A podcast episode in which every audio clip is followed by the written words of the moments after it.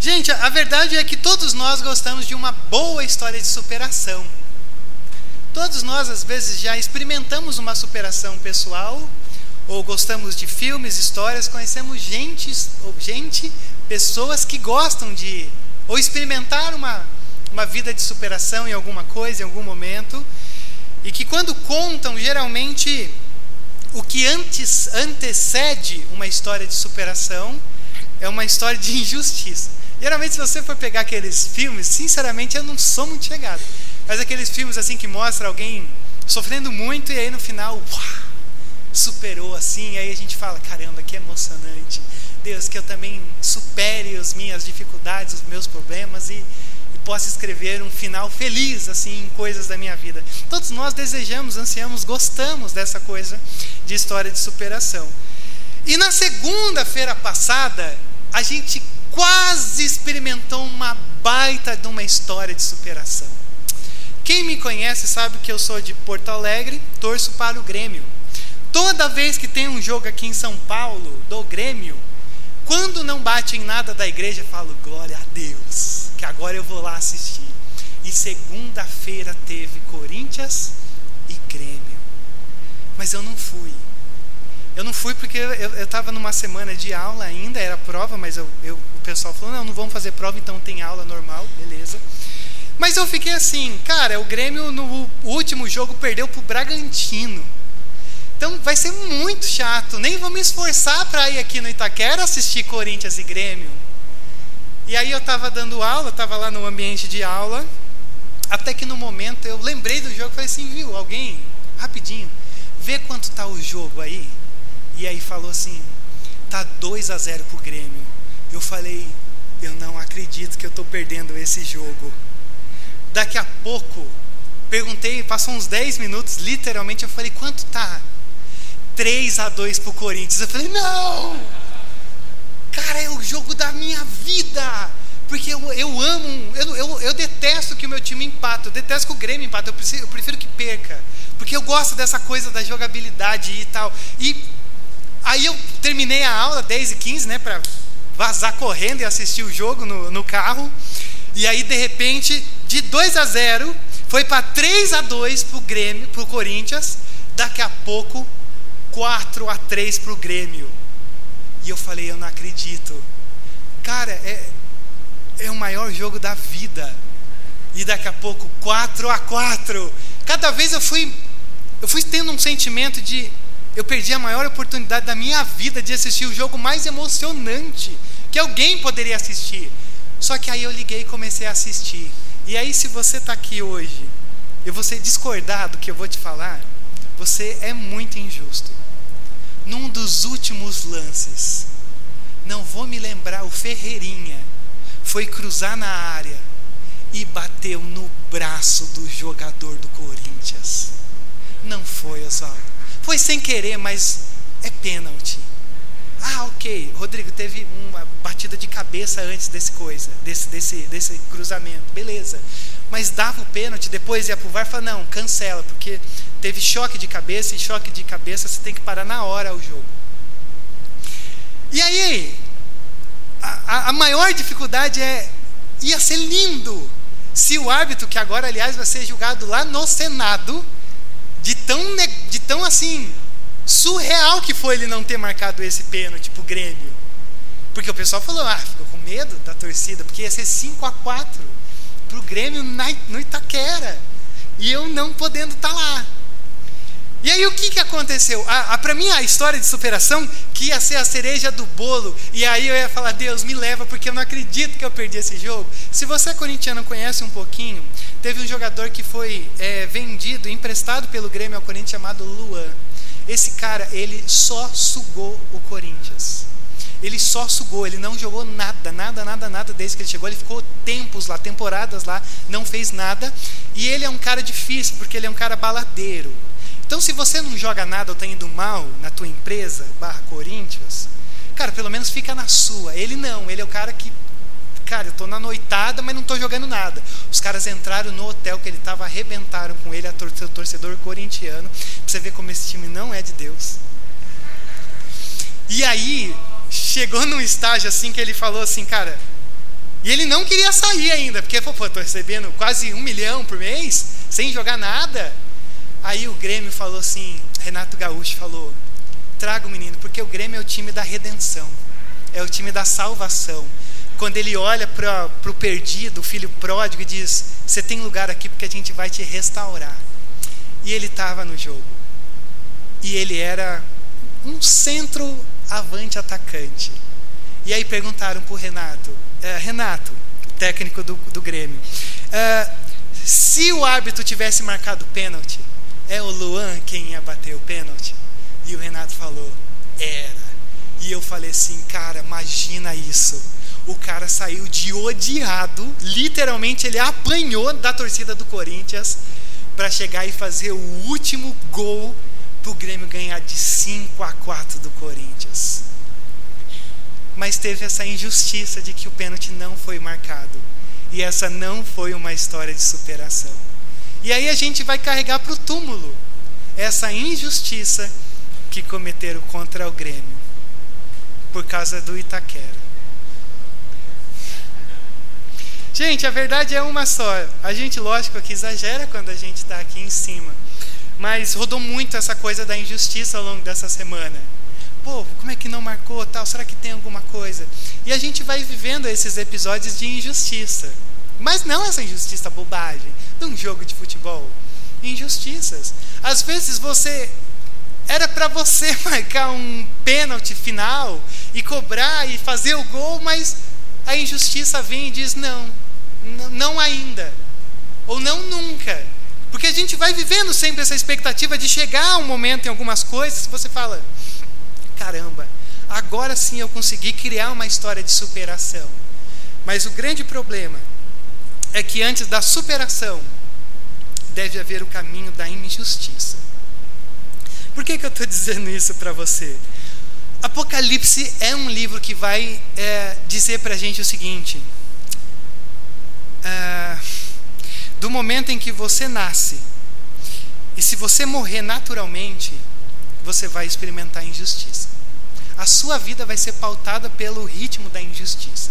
Vai ter muitas coisas boas que vão acontecer, muitas coisas que Deus vai falar: não, aqui vai ser ok, aqui eu vou marcar o pênalti, mas vai ter muito pênalti que não vai ser marcado. E aí a grande questão é: como você lida com os pênaltis que não são marcados na sua vida? Porque Apocalipse é um livro que diz assim: eles não vão ser marcados, e assim, ninguém está nem aí para a sua opinião, o que você sente, o que você acha. Por isso que esse é um livro carregado de muito sangue e suor, se eu pudesse dizer assim. Porque ele é um livro que vai carregar imagens e retratos e ciclos que ele vai tentando expressar o quanto que a vida é difícil para a gente viver. Tão difícil que a mensagem desse livro talvez a gente possa resumir em duas coisas. É o perigo que você e eu temos de às vezes começar a se sentir tão pressionado pelas injustiças que a gente olha e fala assim: cara, quer saber? não vale a pena continuar nesse caminho aqui. Não vale a pena essa coisa de Deus, de continuar buscando a Deus. Não, não vale a pena, porque assim, poxa vida, é, é, muito mais fácil estar vivendo no ritmo da injustiça. É muito mais fácil não estar marcando os pênaltis ao lado do árbitro do que você estar sendo alguém que está clamando por justiça. Porque ela não vem, ela não surge. Então, essa é o primeiro tipo de gente para qual esse livro foi escrito. Gente que já olha e já diz assim: Rodrigo, sinceramente, eu posso estar aqui, mas o meu coração já não está mais nessas coisas. Eu já não acho que vale a pena continuar trilhando esse caminho. Mas também tem para um outro tipo de pessoa que esse livro foi escrito. Para o tipo de pessoa que às vezes olha e diz assim: não, é possível eu, eu às vezes, é, ficar brincando com esse compromisso com Deus. Às vezes eu estou na injustiça, às vezes eu estou na justiça, às vezes eu estou com Deus, às vezes eu estou andando com as bestas, com o dragão, às vezes eu estou seguindo um ritmo eh, de adoração a Deus, mas tem um tempo, um momento em que eu estou começando a seguir o ritmo eh, da, da, dos cavalos que a gente tem aqui: vermelho, preto, branco, amarelo. Eh, todas essas imagens, elas sempre são retratadas para dizer o seguinte: ó meu irmão, minha irmã, enquanto você estiver vivendo aqui, respirando o ar desse mundo, dessa ordem, você vai estar tá sofrendo perseguição. Perseguição. Perseguição é essa que às vezes vai te dizer, viu? que você morra? Ou perseguição essa que às vezes vai dizer, torna a, o teu compromisso com Deus mais fácil? E para mim, a nossa grande questão como igreja brasileira não é uma perseguição de morte, como estava acontecendo com alguns aqui, mas era uma perseguição mais no sentido de torne o teu discipulado menos radical. Não precisa ser tão radical assim. Não precisa ser tão compromissado assim com as coisas de Deus. Você pode servir a teu Jesus, mas servir também todo esse panteão de deuses que você tem aí na tua cultura ou na tua Babilônia, que você e eu vamos pisando e vivendo ao longo dessa jornada. Então eu queria olhar para você, olhar com você esse texto para a gente hoje, porque o texto do capítulo 14, ele é um texto que justamente vai nos falar sobre, sobre o mundo em que nós estamos vivendo, ou seja, é, é uma espécie de que assim, ele vai dizendo, ó, esse é o mundo que vocês vivem, mas é, é, é, é esses são vocês vivendo nesse mundo. Ele vai brincando com essas duas coisas. Oh, o mundo é assim, mas vocês são assim no mundo. Então é maravilhoso o conteúdo, embora extremamente complexo. E aí, para deixar um pouquinho mais, talvez, palpável para a gente, eu pensei em três coisas aqui nesse texto, ou eu não sei como eu posso chamar, se eu posso chamar de três marcas que você e eu temos que carregar ao longo dessa caminhada injusta e que a gente não vai abrir mão. Ou eu poderia dizer assim: Três compromissos que você e eu temos que ter ao longo dessa nossa caminhada, mesmo os pênaltis não sendo marcados, que eu chamei de santidade, testemunho e glória. Três coisas que esse texto vai dizer para mim para você, como sendo uma experiência que você e eu temos que buscar ter ao longo dessa jornada na Babilônia, rumo a essa nova Jerusalém. Então, ó, deixa eu ler com você o texto a primeira partezinha, se você está com a tua Bíblia que tem as, é, as divisões, eu vou seguir exatamente as divisões do texto, ó, porque o texto vai começar dizendo assim: Então olhei diante de mim estava o cordeiro em pé sobre o monte Sião, e com ele cento e quarenta e quatro mil que traziam escritos na testa o nome dele e o nome de seu pai.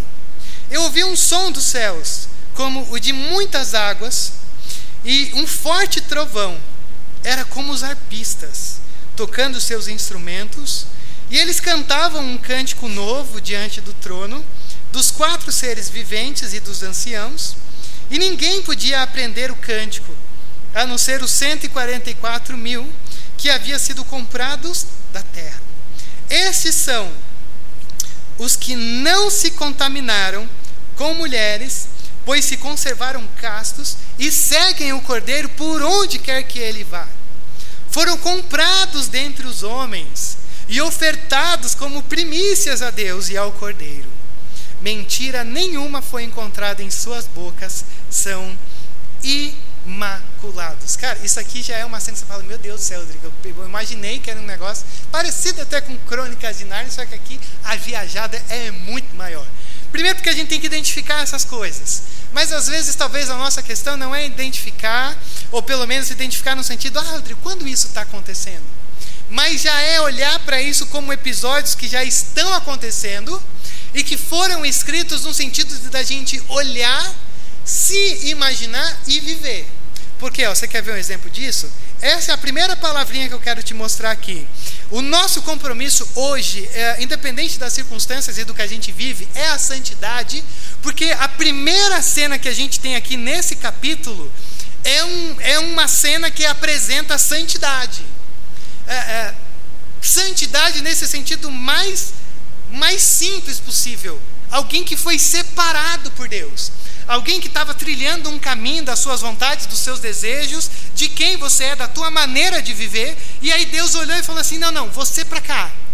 É, é, essa coisa de tipo assim, tá essa multidão, mas o Senhor olha para os seus e diz: Não, você eu estou separando para uma coisa maior. Você não precisa, você não vai seguir só esse rumo, que não vai dar em nada. Mas você eu estou separando para você para uma coisa mais especial, para algo mais enfático, para algo mais, mais sublime, para um propósito maior. Essa é a ideia de santidade. A gente às vezes pensa santidade é você cumprir um conjunto de regras. Não. Santidade é você ser separado por Deus para um propósito. E é dentro desse propósito que a gente tem o que Deus fala para a gente viver. Isso é santidade. E esse é um texto que já começa assim, esbanjando santidade. Porque ele já começa, eu olhei, e aí então eu vi o cordeiro em pé sobre o monte Sião. E quando você olha para os capítulos anteriores, o capítulo é, 12 e 13 é maravilhoso, porque fala da mulher montada no dragão. E aqui aquelas partes que a gente fala assim, não, eu só pulo, porque eu não entendo nada. Não, quando você é, tiver curiosidade, a gente tem todo esse material escrito de estudo para você que se interessa. Mas o capítulo 13 vai falar sobre duas bestas: uma besta que sobe do mar e uma besta da terra. E essas duas bestas é como se fossem assim dois profetas. Dois profetas que Satanás está mandando atuar no nosso mundo. Mas assim, é, pelo menos agora, talvez a gente não possa dizer que são duas pessoas, porque na hora que você fala dois profetas, um, ah, Rodrigo, um eu já sei. Não, não, não é assim. É num sentido mais é o espírito desse desse anticristo atuando nos profetas, ou nesses homens que proclamam as, as mentiras de Satanás para um mundo que está sedento e grato em ouvir essas mentiras. Porque um tem um aspecto político. Então você fala assim, ó, três coisas que não discute: política, religião e futebol. Apesar que eu ia falar assim que futebol não se discute, mas eu comecei com uma introdução falando sobre futebol. Mas aqui essa besta do mar é, é algo relacionado a essa coisa política e ao mesmo tempo religiosa. A, fun, a, a, a, fundição dessas duas coisas enganando uma multidão de gente. Porque, ó, quando você olha no verso 16 do capítulo 13, ele diz assim: que é, esse, essa besta que sai da terra também obrigou todos os pequenos e grandes, ricos e pobres, livres e, livres e escravos, a receberem certa marca na mão direita ou na testa, para que ninguém pudesse comprar nem vender, a não ser quem tivesse a marca, que é o nome da besta ou o número do seu nome. E aí, se você é uma pessoa fantasiosa na sua teologia, você vai falar assim, Rodrigo, eu acho que a marca da besta é o chip que o pessoal quer colocar na gente aí. Não existe nada mais dramático para você entrar no, no YouTube e pesquisar marca da besta do que você fazer isso e ver o tanto de conteúdo besta que foi criado em cima dessa coisa. Do que é a marca da besta. Porque a grande questão aqui não é uma marca, não é uma coisa que você pega, alguma coisa assim. No tempo dessa igreja, é, lembra que cada um tinha o seu comércio local e tal, tal. Se eu fosse pescador, eu ia ter minha associação. E a minha associação ia ter um padroeiro dos pescadores. E aí o que, que acontecia? Eu estava lá, porque você está nessa associação, é você está na frente do comércio local, você está assim, envolvido por uma, uma rede empresarial da época, e aí você estava feito. Só que quando eu me convertia, eu olhava assim para o santo dos pescadores e dizia, cara, isso aqui não faz mais sentido para mim. Então assim, sinto muito, mas eu estou me desligando da minha associação de pescadores. E aí você começava a sofrer uma baita perseguição, porque ninguém comprava mais de você, porque você simplesmente saiu do grupo. Então eles tinham essa marca, porque isso era um sinônimo de que se você não está com a gente, cara, você está contra a gente. Então, assim, tinha gente que estava literalmente passando fome, mas assumia um compromisso de dizer: eu não posso entrar de volta na minha associação ainda que eu morra, minha família morra de fome, porque ah, ter um padroeiro não condiz com o que eu acredito. Por isso que essa marca da besta não tem nada a ver com celular, com chip. O que mais que o pessoal fala aí? Que? Cartão de crédito, vacina. Cara, vacina é verdade, criaram muito conteúdo falando que a vacina tinha um negócio dentro. Bom, não vou rir porque talvez você tenha acreditado. É, mas assim, todas essas coisas. E não é sobre isso, é sobre essa coisa de, cara, eu, eu não vou me dobrar diante dos falsos deuses do meu tempo. Então isso vai trazer fortes consequências contra a minha, a minha casa. Tanto que ele diz, ah, tal, quem não pudesse comprar, porque não tinha marca e tudo mais. Então é nesse sentido. Aí o verso 18, e aqui há sabedoria, ou seja, aqui há complexidade. Aquele que tem entendimento, calcule o número da besta, pois é, é o número de homem. O seu número é 666. Ou seja, aqueles que são marcados por essa marca da besta, eles têm esse número 666. Aí você fala, mas o que, que é isso? É, bom, 666 é o número do homem. Se você conhece um pouquinho a tua Bíblia, você sabe que o 7 é esse número que representa Deus, eu vou dizer assim. 7 é esse número que representa a totalidade de Deus. É, não querendo me aprofundar demais e trazer muita informação, mas pense na terra como quatro cantos. Quatro mais a trindade atuando nos quatro cantos da terra. Por isso que divida a cidade, a cidade a, o mundo, em quatro cantos, mais três, que é a trindade das sete. Então, essa ideia de sete é o Senhor atuando é, soberanamente e propositalmente em toda a esfera da criação. Por isso que é sete, o número que representa o Senhor. Então, sete representa essa coisa da totalidade, essa coisa do completo, essa coisa do perfeito. Tanto que Apocalipse só vai girando em círculos de sete: sete trombetas, sete selos, sete cálices para mostrar a totalidade de Deus agindo. Então, seis é um número do quase. Seis é um número do caramba, quase lá, mas nunca lá. Porque é o número dos homens, é o número daqueles que nunca conseguem achegar-se a Deus, porque eles desejam o número dos homens, ou seja, eles querem usufruir das coisas dos homens. Se tiver que se prostrar diante do ídolo da minha associação, não tem problema. Porque o que interessa é é eu não ser perseguido dentro dessa cultura que persegue quem diz que só Jesus Cristo é o Senhor.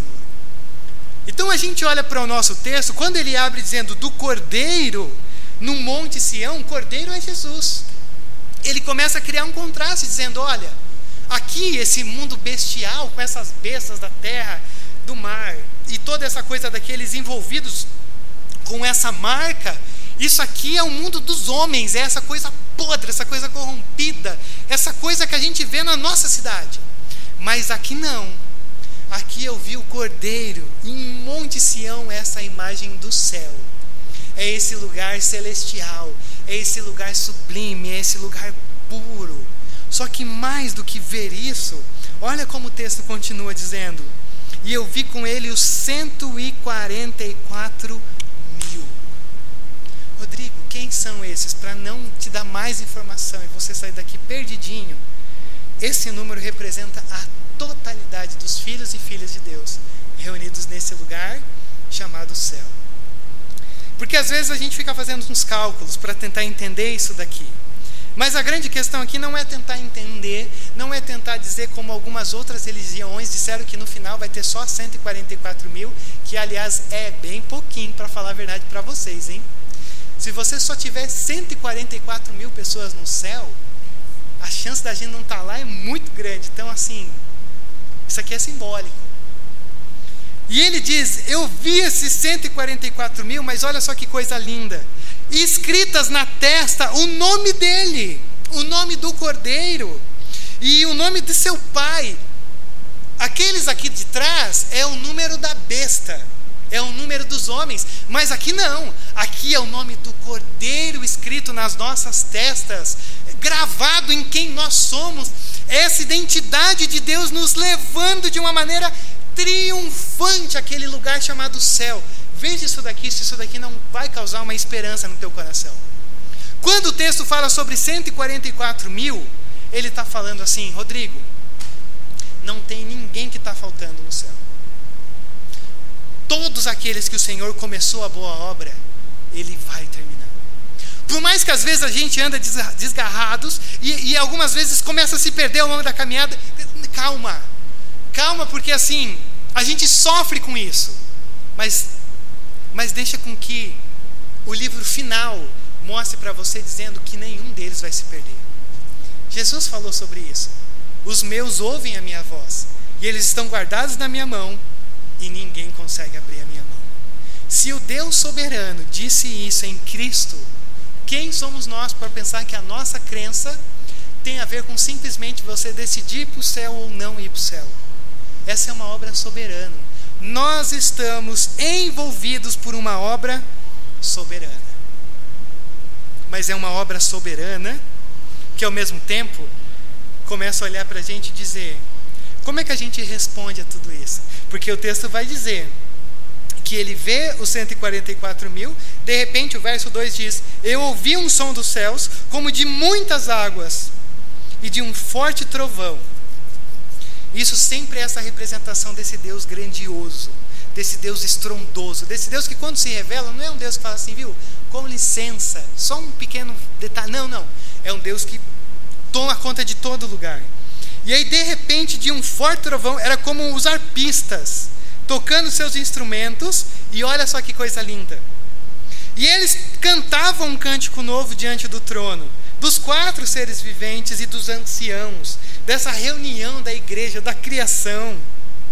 Mas veja isso daqui: ninguém podia aprender o cântico, a não ser os 144 mil, os filhos e as filhas de Deus, que haviam sido comprados na terra. Só que ele continua dizendo, e aqui que está a minha e a sua responsabilidade, quando a gente começa a contemplar essa imagem de santidade divina, porque ele diz: vocês foram comprados, mas ele diz assim no verso 4: Estes são os que não se contaminaram com mulheres.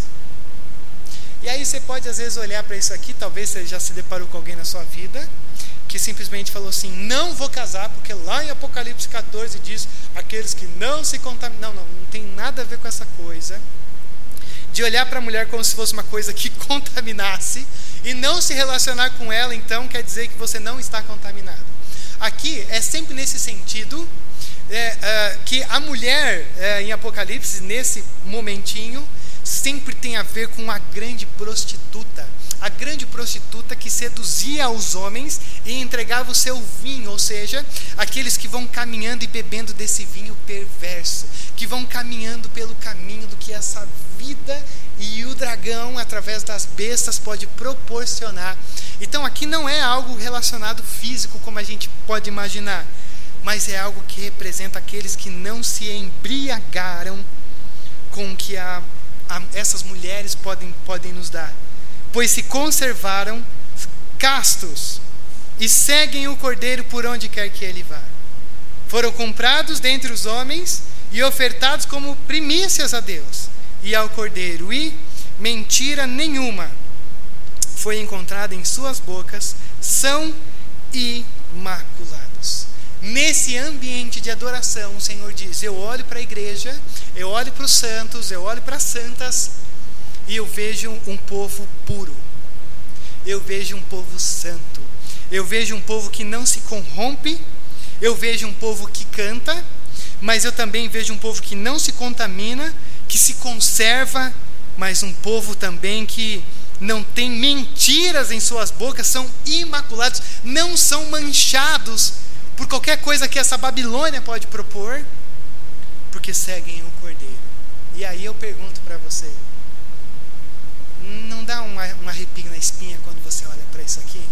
Numa era como a nossa, que a gente às vezes diminui a nossa fé em basicamente e absolutamente nada.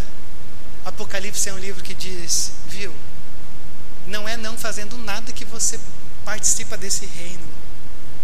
Você pode ter sido comprado, mas a evidência que você foi comprado, que o Senhor te trouxe para o seu povo, é que você vive em santidade.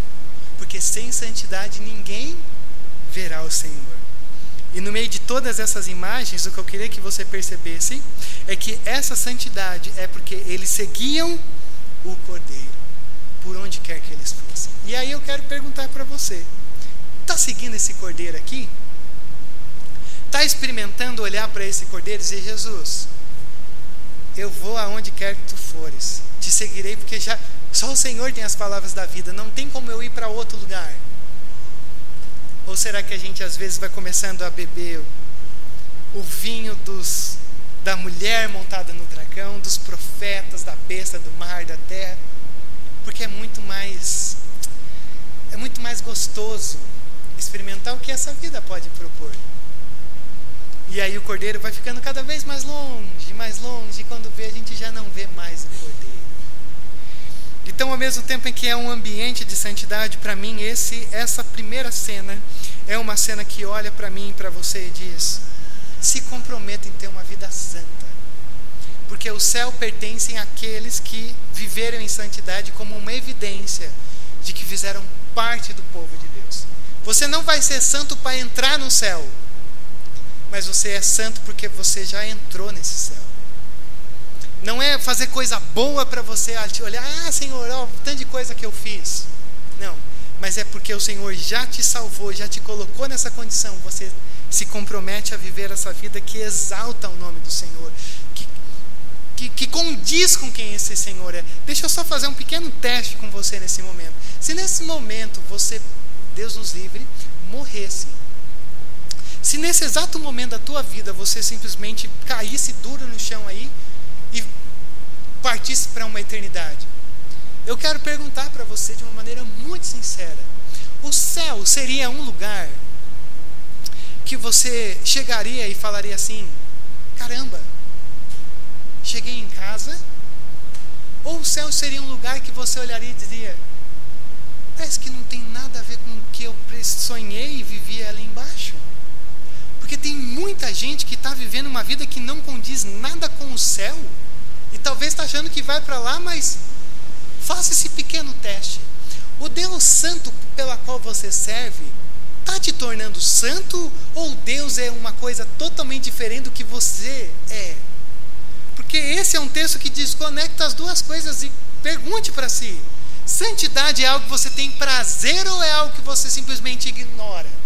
É algo que você olha e fala: caramba, preciso construir a minha vida mais nessas marcas? Ou é algo que você simplesmente ouve e diz concordo, mas não afeta a tua vida? Porque esse texto diz que santidade deve afetar a nossa vida. Mas essa é só a primeira coisa que eu quero que você veja.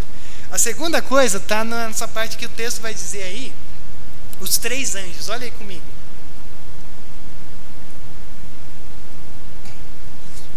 Veja só, você vai ter a descrição de três anjos simplesmente aparecendo na cena. E eles vão mostrar para a gente o testemunho que a igreja carrega, ou o testemunho que você carrega. Olha o verso 6. Então eu vi outro anjo que voava pelo céu e tinha na mão o evangelho eterno. Porque não é um evangelho assim, que você pode falar, não, não, para o primeiro século essa mensagem até era muito necessária.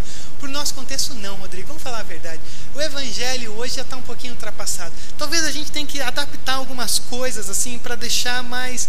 Uh, o evangelho não chega em alguns lugares que tem que chegar. Tome muito cuidado. Porque quando o Senhor descreve o Evangelho através de um anjo, ele diz: o Evangelho é eterno. O que, que isso significa? Ele nunca vai envelhecer, ele nunca vai caducar. Nunca é algo que você fala assim: caramba, lá atrás até fazia sentido, mas para a gente hoje não faz. Não, ele é eterno.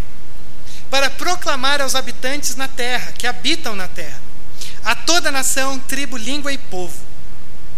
E ele diz em alta voz: temam a Deus e glorifiquem-no pois chegou a hora do seu juízo. Adorem aquele que fez os céus, a terra, o mar e as fontes das águas. Olha que coisa maravilhosa. Lembra que Apocalipse é sempre nesse contexto de tensão, nesse contexto de iniquidade e de injustiça, de pênaltis não marcados.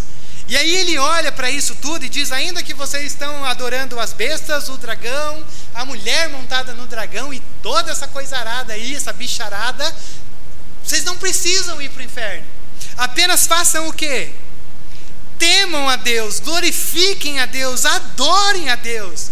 Olha a mensagem do anjo no mundo corrompido. No mundo que já está construindo o seu inferno, esse anjo aparece dizendo: não. Você não precisa ir para o inferno. Porque você tem uma mensagem de uma boa notícia. De um Deus que se entregou por você. Então, Saiba de uma coisa.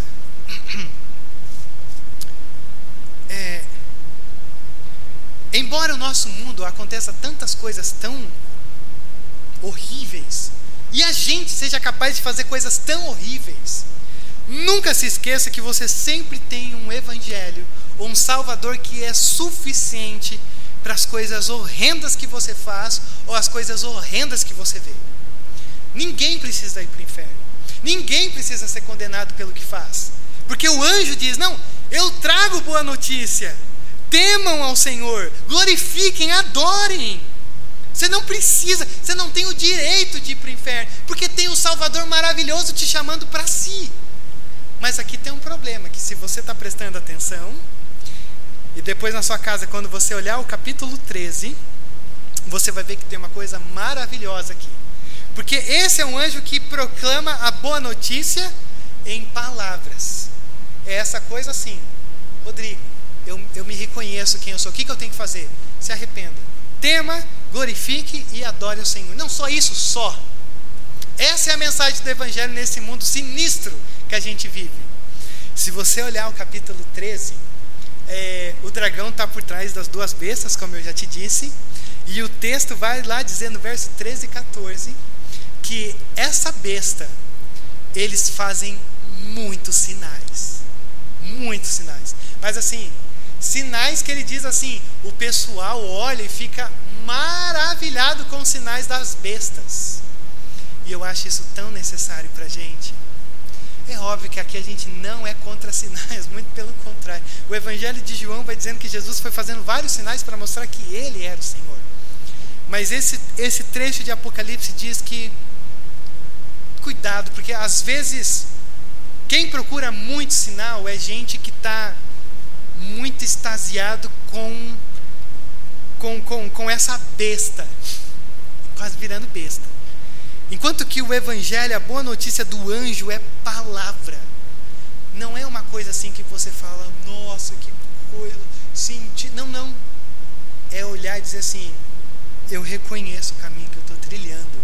Eu percebo a trilha do que eu estou fazendo. Só que aí chega o segundo anjo, olha o verso 8. O segundo anjo seguiu dizendo: Caiu, caiu a grande Babilônia, que fez as, todas as nações beberem do vinho da fúria da sua prostituição. E aí, esse anjo, na verdade, ele está dizendo: Ó, vocês, povos da terra que estão vivendo nessa Babilônia, e Babilônia é maravilhosa, eu amo essa linguagem. Nós vivemos na Babilônia. Essa Babilônia vai cair. Então não se engane, porque você vai cair junto com ela se você está fincado aqui na Babilônia. Então ele está dizendo: ó, lá na frente vai cair. Só que aí vem o terceiro anjo. E aí, meu querido, minha querida, sinceramente, esse, é o texto que eu quero que você. É, é, é eu sei que está muito calor, você está quase desmaiando. Mas esse terceiro anjo, é, ele vai dizer algumas coisas aqui que eu quero que você Cara, que você grave isso, que você anote isso, que você, que você pegue isso daqui, você, você guarde no teu coração para não pecar contra o Senhor.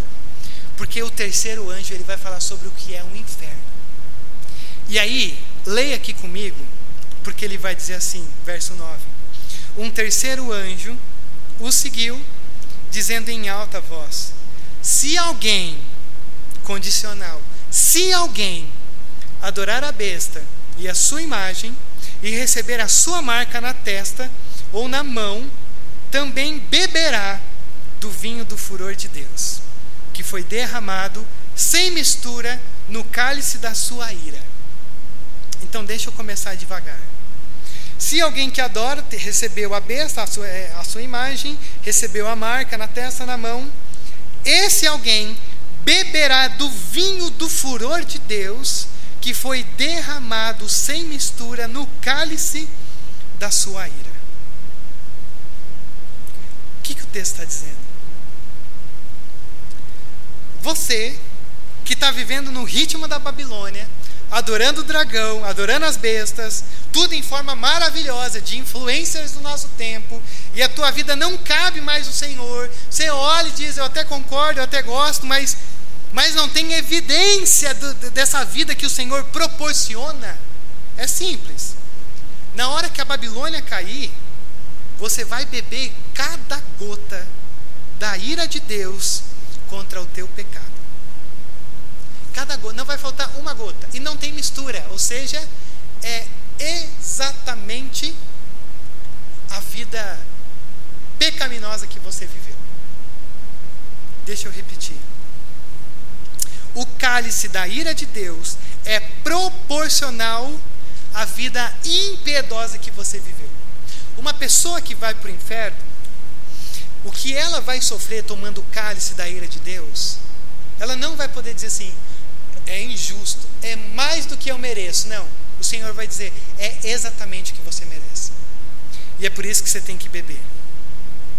Nem um pouquinho a mais, nem um pouquinho a menos. É exatamente a vida miserável que você viveu, se afundando em pecado e só curtindo e cultivando coisas desse mundo. Só. É proporcional.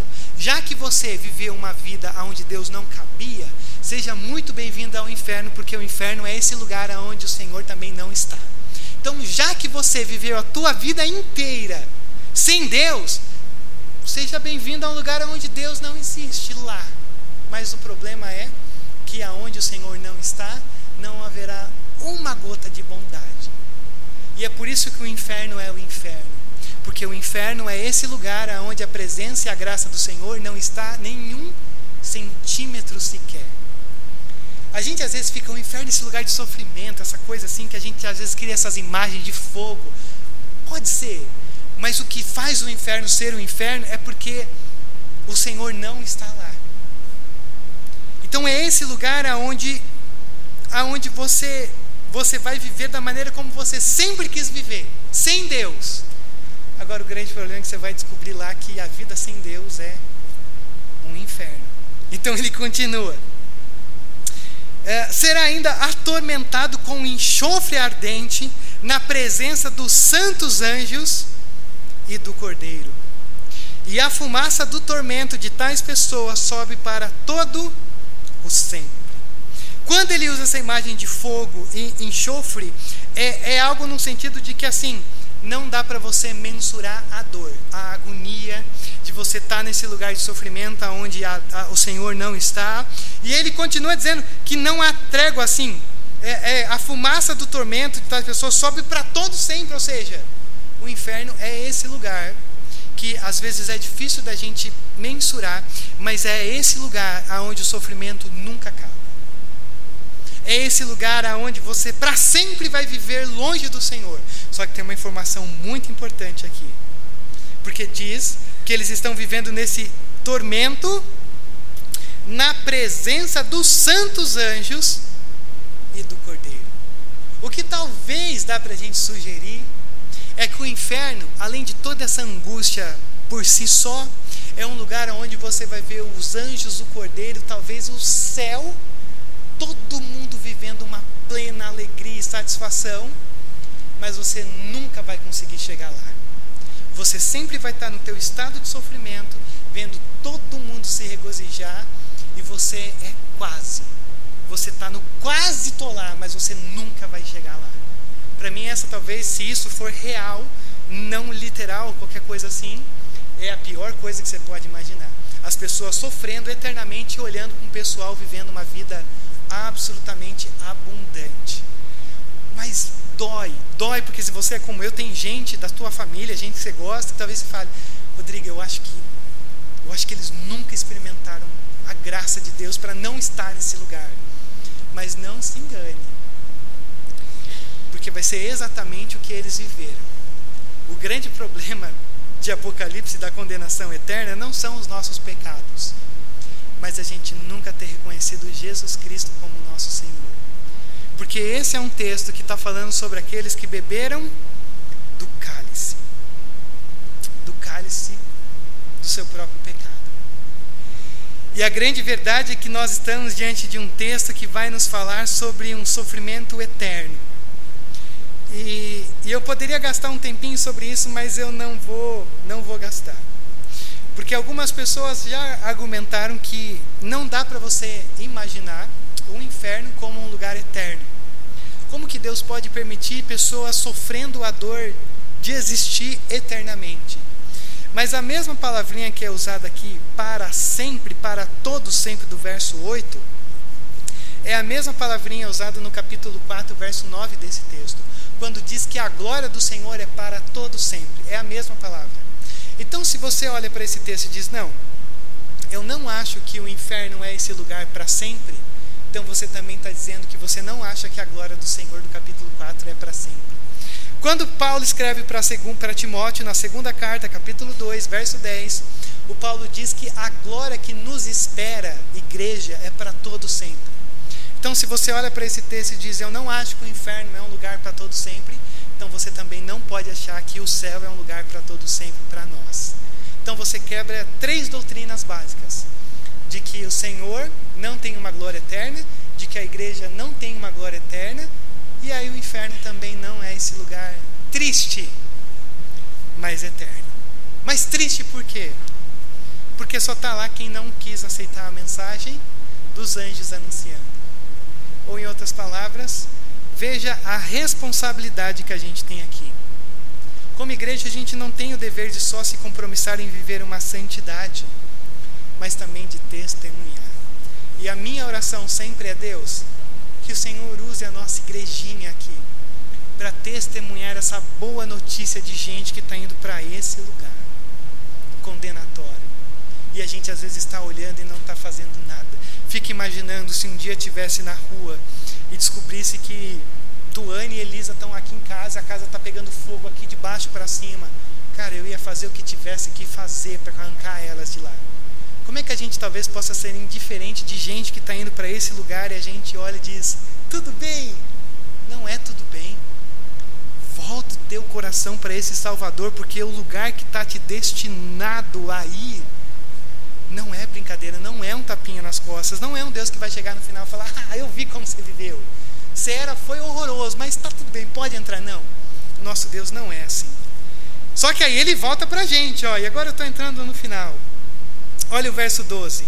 Aqui está a perseverança dos santos, que obedecem aos mandamentos de Deus e permanecem fiéis a Jesus.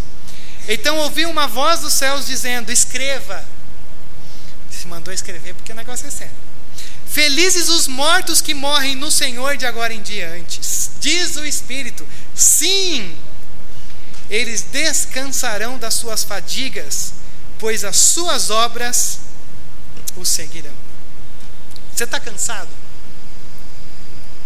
Se você está cansado, esse é um bom lugar e é um bom texto para você olhar o texto dizendo assim: persevere, se comprometa às vezes você pensa que compromisso tem a ver com tudo tá, tá, tá rodando bem na tua vida para você falar, ah, não, agora pô, compromisso tem a ver com resistência, compromisso tem a ver com, com perseverança.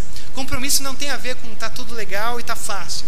Compromisso tem a ver com tá tudo difícil, tá tudo desmoronando, mas eu estou comprometido com o Senhor. E é por isso que ele diz: bem-aventurado.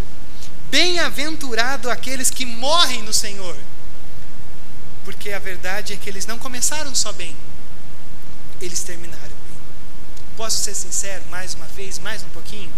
Melhor do que começar bem é terminar bem a nossa caminhada com o Senhor. Mas a terceira e última e rápida coisa que eu quero que você veja aqui comigo, além da santidade que você tem que se comprometer, além da, do testemunho, da missão que você tem que se comprometer, porque quando você olha essas coisas do inferno, é quase como se fossem insights divinos para dizer: cara, Desperta tu que dormes. Se desperta, saia desse lugar morrendo, desse tormento eterno, porque, porque não é brincadeira. Então veja que é, é, é uma. Não sei como usar outro termo, é um spoiler do final para dizer: você não precisa ir para lá. Não precisa ir para lá. Mas a última coisa é essa glória, é esse compromisso com a glória de Deus. Porque olha só o verso 14: ele vai simplesmente falar assim que o céu se tornará, porque agora aqui é o juízo final. E aí o céu se tornará esse lugar de pureza, esse lugar aonde aí sim o pênalti vai ser marcado. Porque até aqui, desastre total. Pode mandar para o Senado, pode mandar para quem for, mas aqui vai ser o lugar aonde o Senhor vai falar assim, verso 14. Eu olhei diante de mim, estava numa nuvem branca e assentado sobre a nuvem alguém semelhante a um filho de homem. E ele estava com uma coroa de ouro na cabeça e uma foice afiada na mão.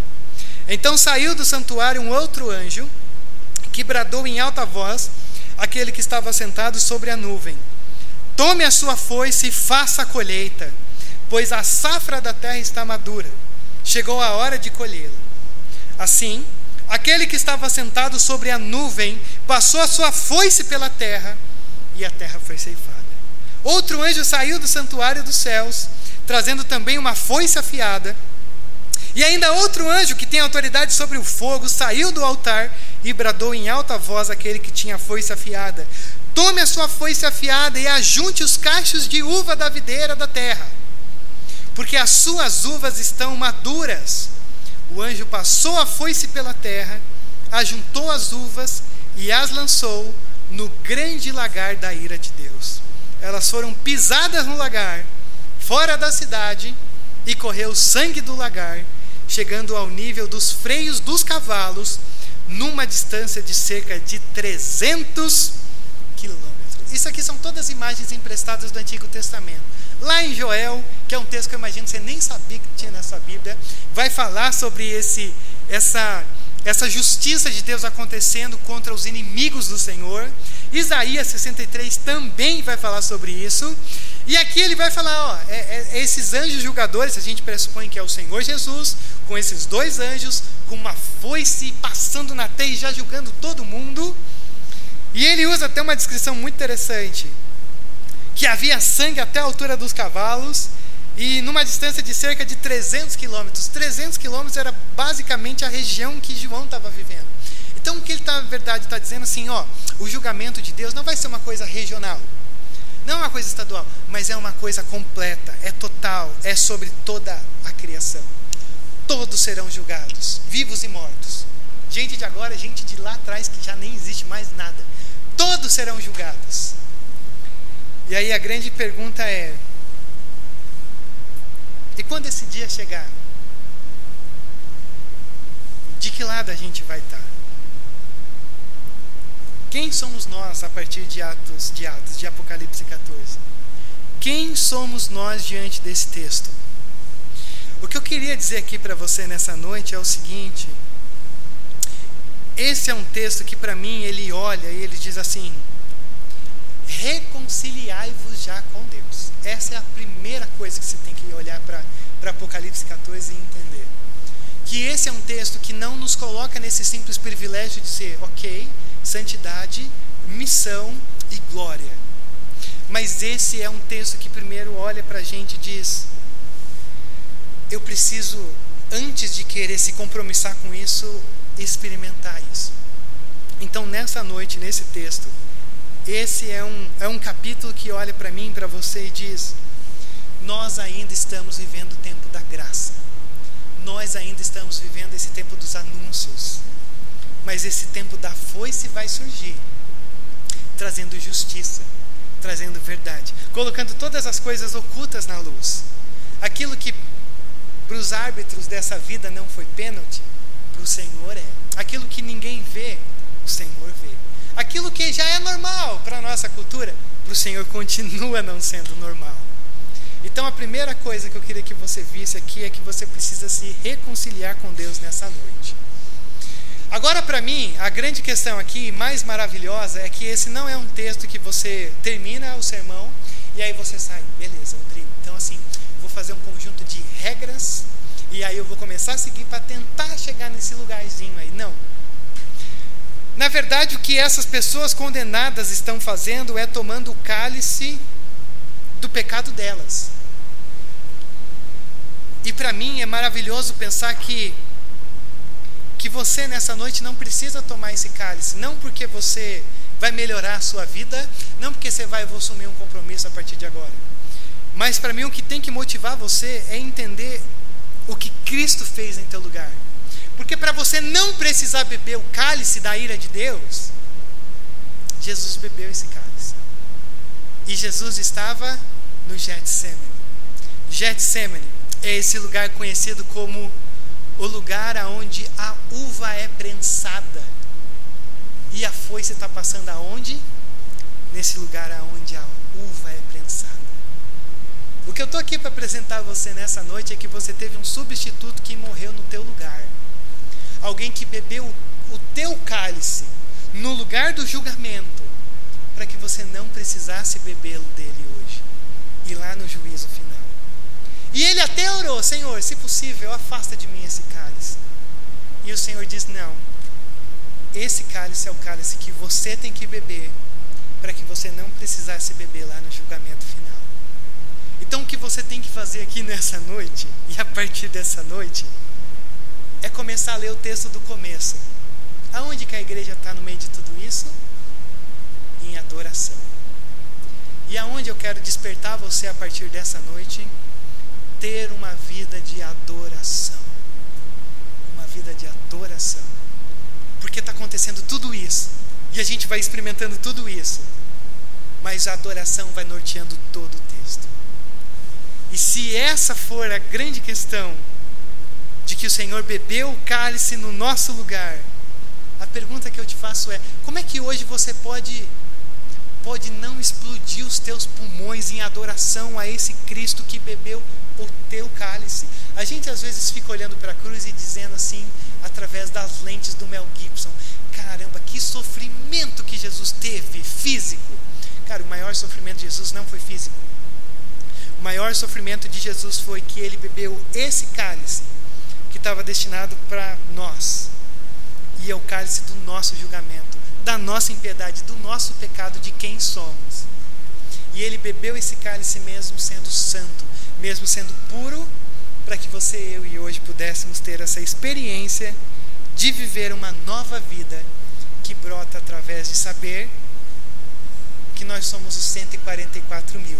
Ou nós estamos dentro dessa multidão dos 144 mil, que não se corrompem, mas que não se corrompem vivendo uma vida de adoração. Por isso que eu quero convidar você nesse momento a fechar os teus olhos, a curvar a tua cabeça. Nós vamos orar sobre isso e eu não sei se o pessoal da música já pensou em alguma canção para a gente terminar nessa noite. Se não pensou, que talvez eu ia sugerir é Espírito em Verdade, que é esse clássico, mas vocês podem ir por um outro caminho porque eu queria algo que pudesse expressar uma oração barra uma adoração. Uma adoração que pudesse soar como esse cântico novo, que só os 144 mil podem cantar. Mas que acima de tudo você tivesse esse prazer, esse zelo, ainda que na tua singularidade, do teu jeito, mas que você se dispusesse a ser aqueles que, que já ensaiarão esse cântico final através desse momento.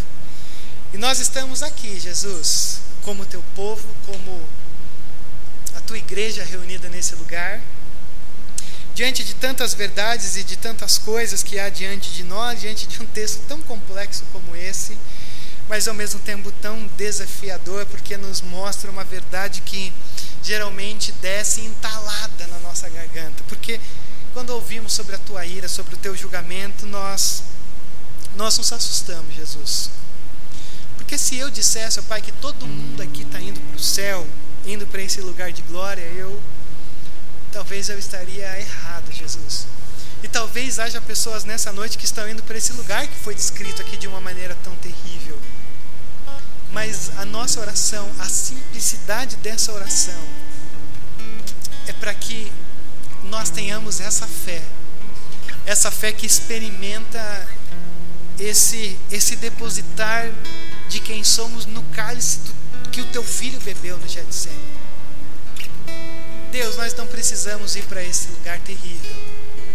Nós só precisamos confiar em Jesus. Então, a nossa oração nessa noite, Pai, é que os nossos corações sejam levados de uma maneira como nunca antes aconteceu até os pés de Jesus, em gratidão pelo que o Senhor é, em gratidão pelo que o Senhor fez. E que a adoração seja a resposta da nossa vida que a adoração vai conduzindo toda a nossa história. Que vida de adoração não seja só uma coisa de domingo, só uma coisa de a gente ouvir uma musiquinha aqui, uma musiquinha lá. Mas que adoração seja um estilo de vida daqueles que um dia experimentarão uma adoração eterna. Então, Jesus, nos desperte para essas verdades. E que o teu Espírito Santo crave essa palavra em nossos corações. Essa é a nossa oração, no nome de Jesus.